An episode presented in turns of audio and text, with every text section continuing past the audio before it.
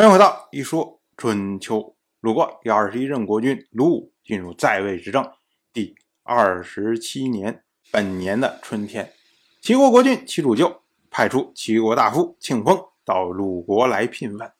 当时呢，庆丰所乘坐的马车非常的漂亮，所以呢，鲁国大夫仲孙杰就对叔孙豹说：“庆丰的车不是也很漂亮吗？”我们要说啊，国家与国家之间的聘问。正常情况下呢，派出的都是卿大夫级别的人，所以以往齐国向鲁国这边派人，要不然呢派的就是齐国的公子，要不然呢派的就是国高二卿。像庆丰这样的，这是头一次派的，因为庆丰包括庆氏在齐国来说算不上什么名门大族啊。庆丰以前他的地位。也是很不起眼的，只是因为最近齐国发生了政变，那么庆丰因为站在崔杼一边，这样一跃就成为齐国卿大夫级别的人物。那对于仲孙杰来说，仲孙杰一听说，哎，来了个庆丰，庆丰是谁呀？庆氏没听说过庆氏啊，这是哪儿冒出来的呀？啊，估计就是那种小门小户，没见过世面的人。可是没想到呢，庆丰的马车往那儿一亮，哇！仲孙杰说：“哎呦，看人家这个车就知道这人品位啊，搞不好我误会人家了，人家这人还不错呀。”所以呢，他才会向叔孙豹称赞说：“庆丰的车漂亮。”可是叔孙豹他说啊：“我听说福美不称，必以恶终啊！车再漂亮有什么用呢？”苏孙豹所说的这个“福美不称，必以恶终”，这个呢是当时的一句俗话，意思呢就是说，你衣服再漂亮，和自己不相称，就会带来恶果。我们说啊，这是古人的一个逻辑或者一个哲学。像我们之前讲过，郑国的公子郑章，因为好戴玉冠，结果呢就被郑国的先君郑杰所记恨。最终呢，郑杰就派刺客把郑章给杀掉了。所以呢，古人对于你的服饰和你的身份要相称，是很看重的。那对于叔孙豹来说，叔孙豹说：“你庆丰坐这么漂亮的车干什么呀？那就算以前的国高二卿，人家是名门大族，根基深厚，而且呢，德行又都不错，他们也没有敢坐这么漂亮的车啊。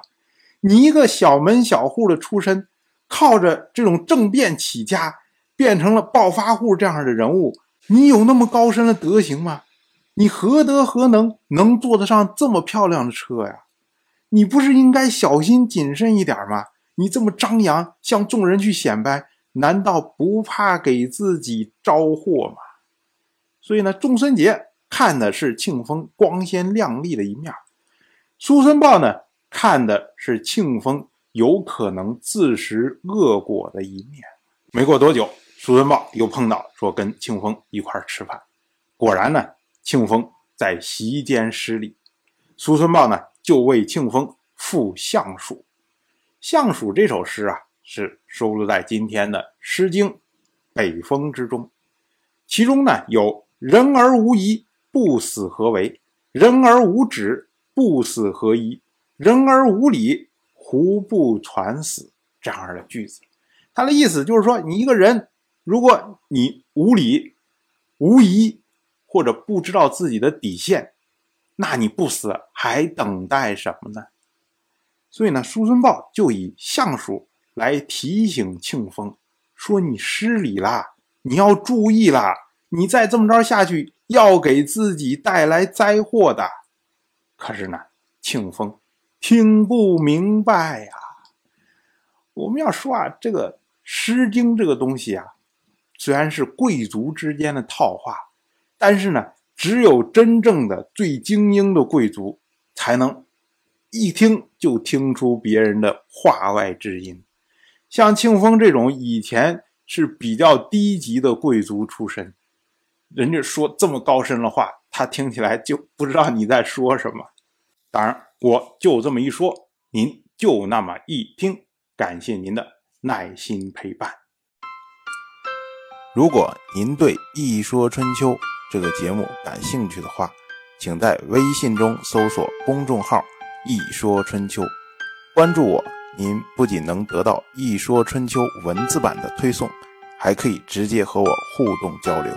我在那里等待您的真知灼见。